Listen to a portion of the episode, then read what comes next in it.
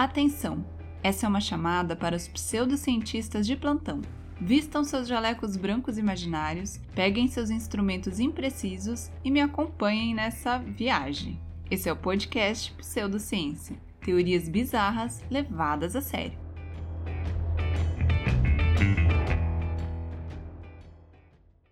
Olá, meus queridos colegas pseudocientistas! Aqui é a Carol e esse é mais um episódio do podcast Pseudociência. Esse podcast onde a gente conversa sobre teorias bizarras, como bons pseudocientistas que somos, né, meu povo? E você já sabe, você já tá cansado de saber que tem que seguir o podcast aí na plataforma de áudio que você escuta. É só apertar o botãozinho seguir. Também deixa aquela avaliação marota pra tia, onde der pra dar avaliação, tá, gente? Deixa cinco estrelinhas. Também segue a gente lá no Instagram, arroba no Twitter, arroba podpseudociência e recomenda para os amigos, gente. Isso é muito importante. A gente precisa trazer cada vez mais pessoas para esse surto coletivo, não é mesmo? E hoje, gente, nós temos pesquisa sociológica pseudocientífica, tá? Sim, meus queridos, a pergunta dessa semana foi: Como você se sentiria se descobrisse que existem alienígenas na sua família? Tenso, né, gente? Uma questão tensa que eu trouxe aqui para vocês. E para responder, vocês já sabem, é lá no Instagram, @podpseudociência. O link tá na descrição do episódio, tá facinho, tá? Então vai lá, segue a gente para participar da próxima pesquisa sociológica pseudocientífica. Então vamos lá, gente. O pseudocientista Ricardo respondeu: Posso afirmar que certos membros são mesmo, mas falando de coisas sérias, acho que não entraria em pânico e fazia um contrato com ele. Não dizia nada a ninguém e ele contava as minhas curiosidades e também queria dar uma voltinha no seu disco voador. Digamos que era uma oportunidade única. Ricardo, tem certeza, Ricardo? Eu achei boa a ideia do Ricardo, mas acho assim que precisa ser um parente chegado pra fazer isso, né, gente? Porque aquele parente, sabe aquele parente que você evita? Aquele parente que nem sabe o número do seu telefone? Então, e se ele fosse alienígena, gente? Daí não daria pra fazer isso, não. Ia ter que ficar na sua, fingir que não sabe de nada e é isso aí. O pseudocientista Marco respondeu o seguinte: Pedi a ele para me contar o que sabe. Eu não sei se ele falaria, mas perguntar não ofende, né, meu povo? O pseudocientista Oliver disse: Eu acharia ótimo. É, cada um, cada um, né, gente? O Everton disse que ficaria com medo e raiva. Não saberia mais em quem confiar. Nada de fantasias, só realidade. Mas a questão, Everton, é que eu não sei se você pode confiar mesmo não sendo extraterrestre, né? Pense sobre isso. A pseudocientista Bia disse que já saberia até quem são. E falou o seguinte: Hoje eu acredito mais no diagnóstico de subespécie humana, mas a teoria de serem alienígenas até faria sentido. Você vê que ela gosta da família dela, né? não julgo, Bia, não julgo. O Silvio disse que só se fossem além dele. Só se existissem alienígenas além dele. Porque ele é o mais estranho da família, provavelmente. Porque esse é meu caso, tá, gente? Se existisse algum alienígena na minha família, provavelmente seria eu mesma. Então, Silvio, tamo junto, te entendo. A Paty disse o seguinte: eu não ficaria surpresa. Minha família é estranha, mas de uma forma positiva. Acho que eu só diria: Ahá, bem que eu desconfiava. A gente ia rir muito e pronto. Você vê que a Paty já tá em outra situação, né? Ela tem uma família boa, porque já é esquisita mesmo, né, gente? Sinal que é gente boa. O pseudocientista Felipe disse que ia ficar levando ele nos programas de TV e ia cobrar bem caras entrevistas para não ter que trabalhar nunca mais. Ou seja, o Felipe ia agenciar o parente ET dele. Errado não tá, né, gente? Ganhar uma graninha em cima. Tá certíssimo. Agora, a opinião mais sensata, na minha opinião, foi trazida pela pseudocientista Gi, que disse o seguinte: Eu não falaria que sei, estudaria os movimentos dele até saber se está aqui por motivos de bem ou por motivos do mal. Vai que ele quer matar todo mundo e começa por mim que sabe o segredo dele, né? Gi, palmas para você. É isso aí, gente. Vocês veem que a Gi tem uma noção, entendeu? Tem uma noção. E, vou com calma. Vai que ele é do mal.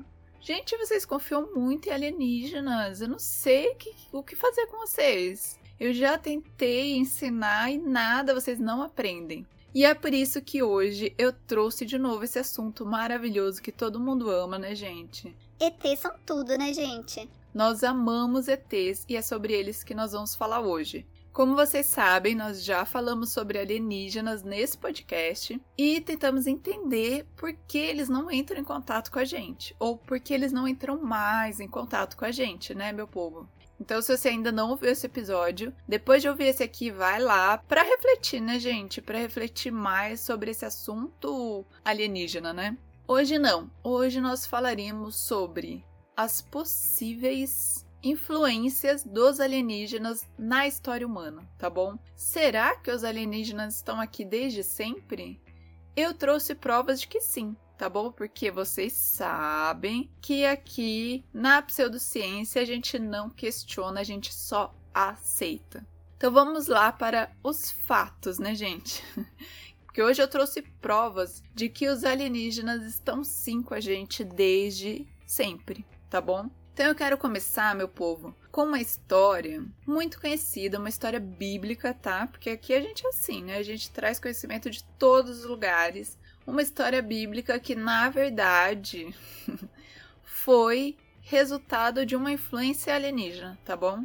Que é o quê? Jonas, gente. Vocês conhecem a história do Jonas? Eu vou contar mais ou menos porque eu também não conheço muita coisa, tá? Mas parece que o negócio foi o seguinte. Resumindo a história. Jonas foi mandado por Deus para profetizar para uma galera lá numa cidade que era conhecida por ser muito violenta. E Jonas não era besta nem nada, ele falou: O quê? Eu vou lá profetizar, ficar falando de Deus para uma galera que é do mal? Eu não. Então ele pegou, ele entrou num barco e foi em direção oposta à cidade que ele deveria ir. Que quem mandou a gente? Deus. Mas Jonas, né, resolveu que não ia atender o pedido de Deus. Não sei se foi muito inteligente da sua parte, Jonas, mas tudo bem. Enfim, ele pegou esse barco e daí eles estavam indo em direção oposta à cidade que ele deveria ir, quando começou uma tempestade muito, muito forte. E daí o povo que estava no barco lá, que trabalhava no barco, percebeu que o grande problema, a tempestade estava vindo por causa do Jonas, que era culpa dele.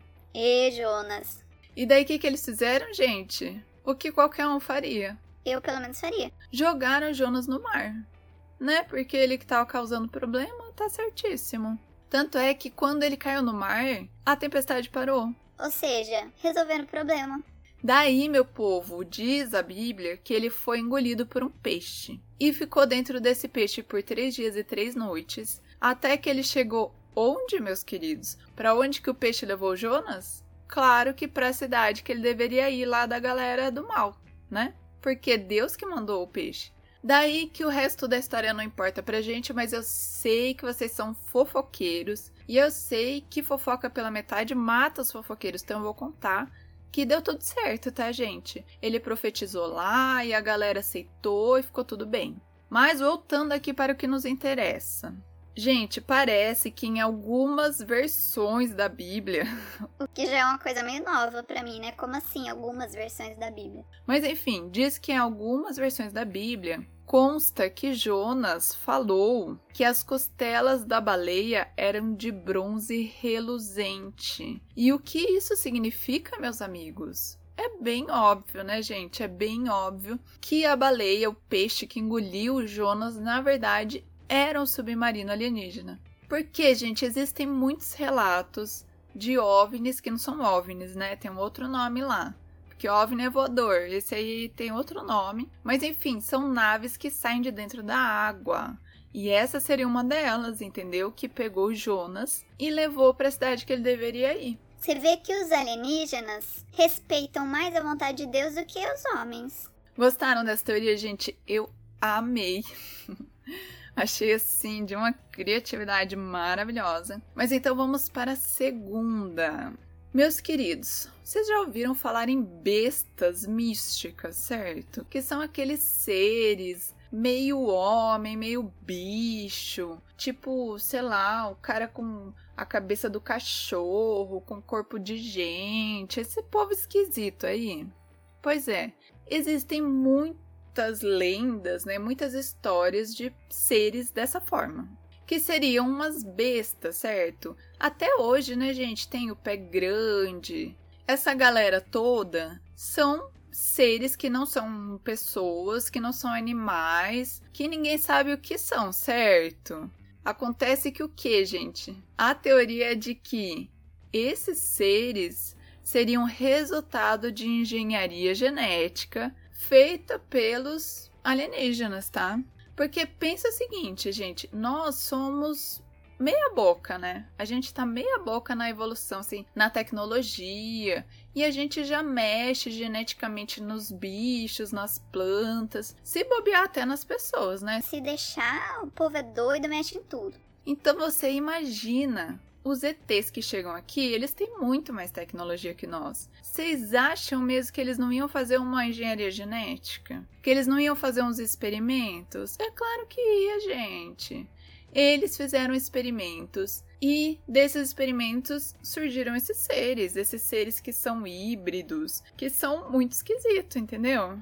Então, essa é mais uma prova de que os ETs estão entre nós desde sempre e botando o dedo, né, gente? Botando o dedo aqui na humanidade e mexendo com a nossa história e com quem nós somos e tralalá. Inclusive, eu já falei sobre uma teoria de que os humanos seriam já uma raça híbrida de ETs, né? Eu acho que foi no episódio do Segredo dos Físicos. Depois vocês escutam lá e me digam se foi lá mesmo. Mas a questão é que a gente sabe que eles mexeram, né, meu povo? Mexeram geneticamente aqui na Terra. Podem ter mexido só com esses seres. Ou talvez esses seres tenham sido os experimentos que não deram certo, tá? E daí eles conseguiram fazer humanos e falaram: Ah, legal, esse aí deu certo. E daí ficaram com a gente mesmo. Embora eu acho que não, não tenha dado muito certo, não, mas enfim, né? Quem sou eu para julgar o trabalho do ZT, né? Agora vamos para a terceira teoria que eu trouxe. essa é boa, hein? Essa é, olha. Inclusive, essa vai ter imagem, vai ter foto lá no Instagram para vocês verem e para vocês confirmarem que é real, tá? Porque é real. O negócio é o seguinte, gente: existe uma antiga cidade tolteca próxima ao que hoje é a cidade do México. O nome dela é alguma coisa parecida com Teotihuacan. Alguma coisa assim, tá? Eu não sei ler o negócio. E grande parte dessa cidade aí é dedicada a templos e monumentos de inspiração religiosa, incluindo uma pirâmide famosa chamada Pirâmide do Sol. Agora, meus queridos, é que a coisa fica boa. Porque assim, pirâmide, a gente já falou sobre pirâmide do Egito, né? Mas enfim, já falamos sobre pirâmides e trouxemos teorias que, na verdade, se contrapõem à teoria de que foram os alienígenas que fizeram, que nós sabemos que é a teoria atualmente aceita, né? De que os ETs construíram as pirâmides. Mas nós trouxemos outras teorias para contrapor, né, gente, para trazer assim uma discussão, não é mesmo? Mas não é disso que nós vamos falar hoje não. Nós não queremos saber quem criou as pirâmides. Nós queremos conversar hoje sobre essa cidade tolteca. Por quê, meus queridos? Porque essa teoria diz que essa cidade era basicamente composta de uma placa de circuito de computador gigante e os templos em volta seriam processadores. Sim, meus queridos, olha, eu não sei se foram os alienígenas que construíram, eu só sei que nessa cidade nós encontramos uma placa gigante de computador e mais alguns processadores, tá bom? É só isso que eu sei, que é uma coisa assim incrível, né? Agora resta a nós pensarmos para que que eles usavam essa placa de computador e esses processadores? Porque se vocês forem lá no Instagram e olharem a foto da cidade, vocês vão ver que é isso mesmo. Tá? Porque tá na cara, gente. Eles nem tentaram disfarçar. É só de olhar você já vê que é isso mesmo. Você já vê a placa gigante, você já vê os processadores. Resta nós descobrirmos para que eles usavam, tá? Que isso não tá na teoria. Porque vocês sabem, né, que a pseudociência está evoluindo a cada dia que passa. E é por isso que nós estamos aqui fazendo esse trabalho, não é mesmo? E fazendo de graça, tá, meus queridos? Então, trate de divulgar esse podcast para chegar a mais pessoas, tá bom? Pra gente mostrar também pra Cia que a gente não é qualquer coisa, não, tá? Ah, e eu esqueci de dizer que nessa cidade, algumas salas subterrâneas desses templos foram preenchidas completamente com mica, que é uma pedra condutora de eletricidade. O que, mais uma vez, comprova, né, gente? A gente precisava dessa comprovação? Não precisava, mas assim. Para os céticos que estão por aí, é bom a gente deixar bem claro. Que sim, essa cidade era basicamente um computadorzão dos ETs.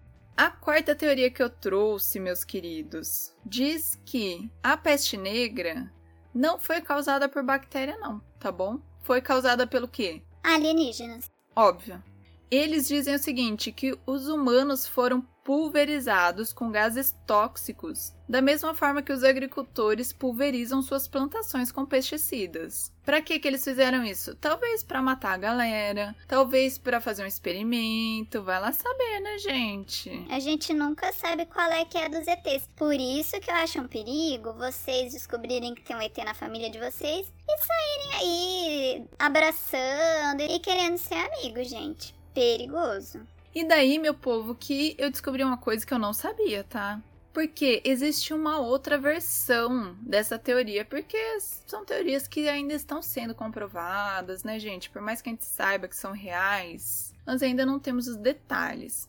Então, escuta essa. Diz que o povo que estava com a peste negra, um pouco antes de morrer, muitas pessoas alucinavam, né? Tinham delírios por causa da febre e tal, e falavam que estavam vendo uma figura escura encapuzada.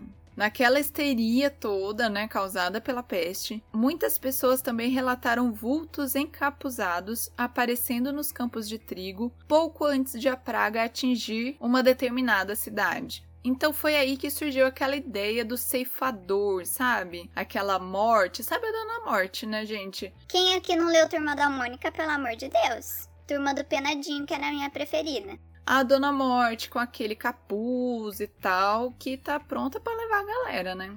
Então, existe uma outra versão dessa teoria que diz o quê? Que esse povo encapuzado aí seria nada mais nada menos do que os ETs vindo matar a gente com a praga, tá bom? Faz sentido, não faz? Eu acho que faz todo sentido.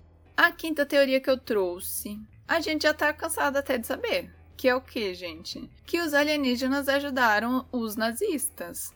A gente sabe, a gente já conversou sobre a Terra Oca. Tem um episódio aqui só sobre a Terra Oca, em que os nazistas aparecem, né? Muita gente acredita que eles estão lá. Mas a triste verdade é que os nazistas aparecem em muitas outras teorias. Porque o povo tem uma tara com nazistas, só pode ser isso. Mas enfim, eu trouxe para não dizer que eu não trouxe, tá? Qual é a questão, gente? Que eles desenvolveram uma bomba voadora V1 e o foguete V2 durante a guerra e os usaram com grande sucesso contra a Inglaterra e a França. E dizem, meus queridos, dizem que o cientista de foguetes alemão Hermann Obert ou algo do tipo, afirmou que essa tecnologia só foi possível porque eles tiveram a ajuda de seres de outro mundo.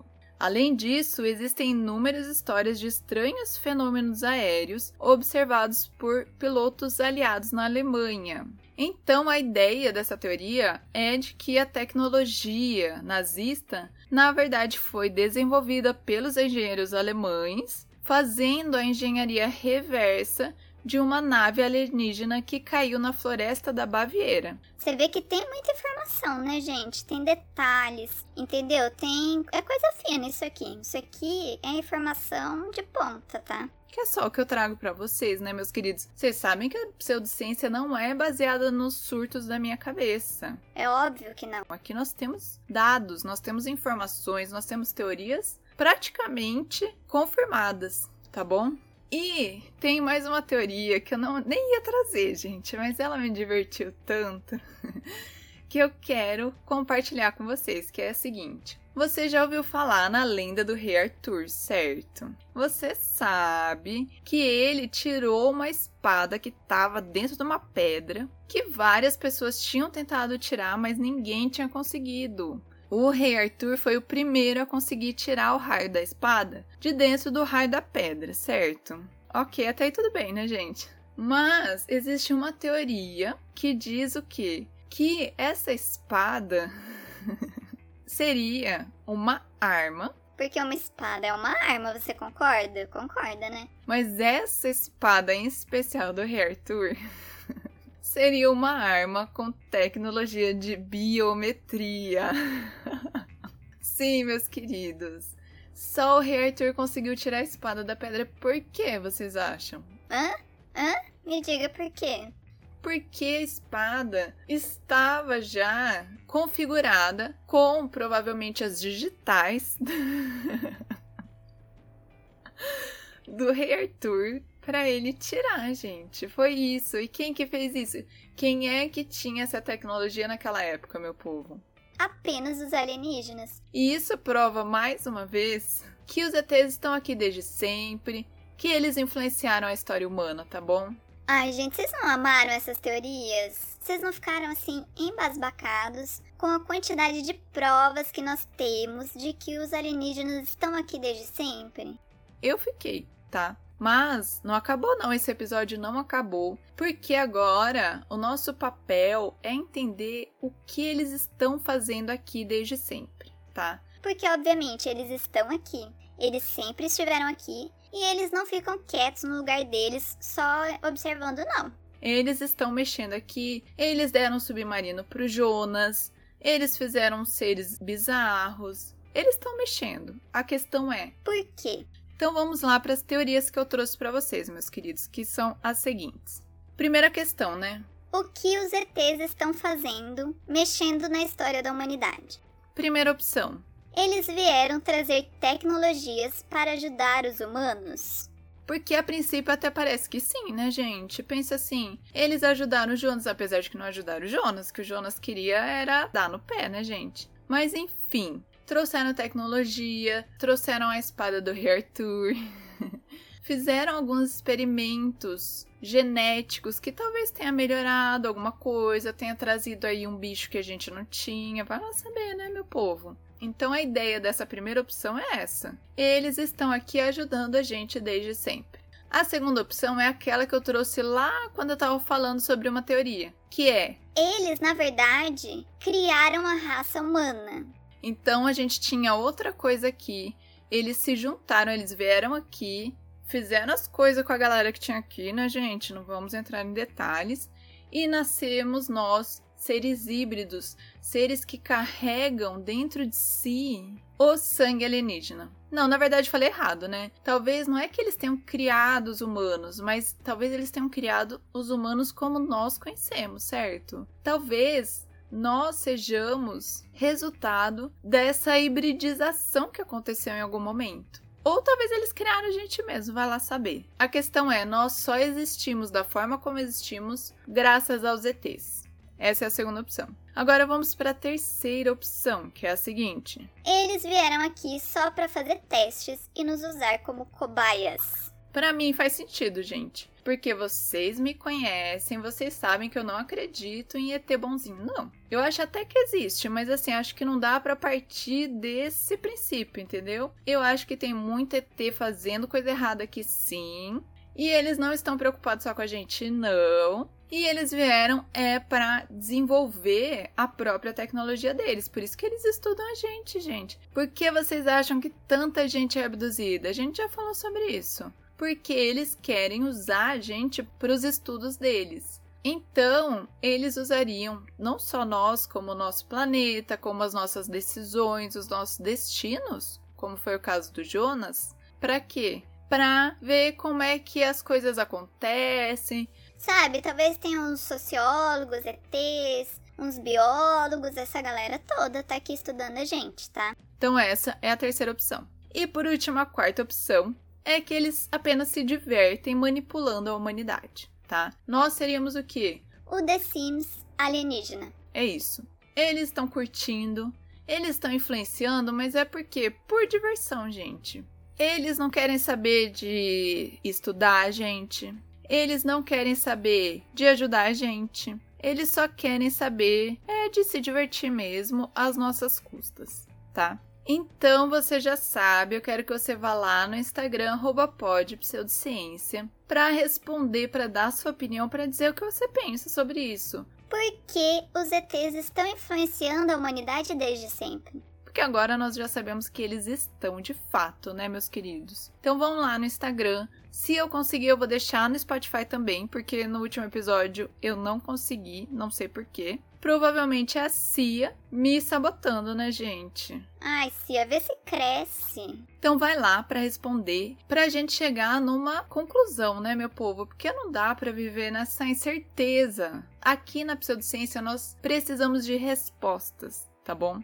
Então vão lá para votar na em uma das seguintes opções. Primeira, eles vieram para nos ajudar. Segunda, eles vieram para criar humanos. Pelo menos humanos como conhecemos, né? Terceiro, eles vieram para nos estudar. O quarto, eles vieram para jogar The Sims alienígena. Então vai lá, que eu quero saber a sua opinião. Também não esquece de indicar, gente. Indica o podcast para outras pessoas, vai? Ajuda a tia que tá nessa empreitada importante pela pseudociência. Então é isso. Muito obrigada a quem respondeu a pesquisa sociológica pseudocientífica. Muito obrigada a quem ouviu até aqui. E a gente se vê no próximo episódio. Até mais!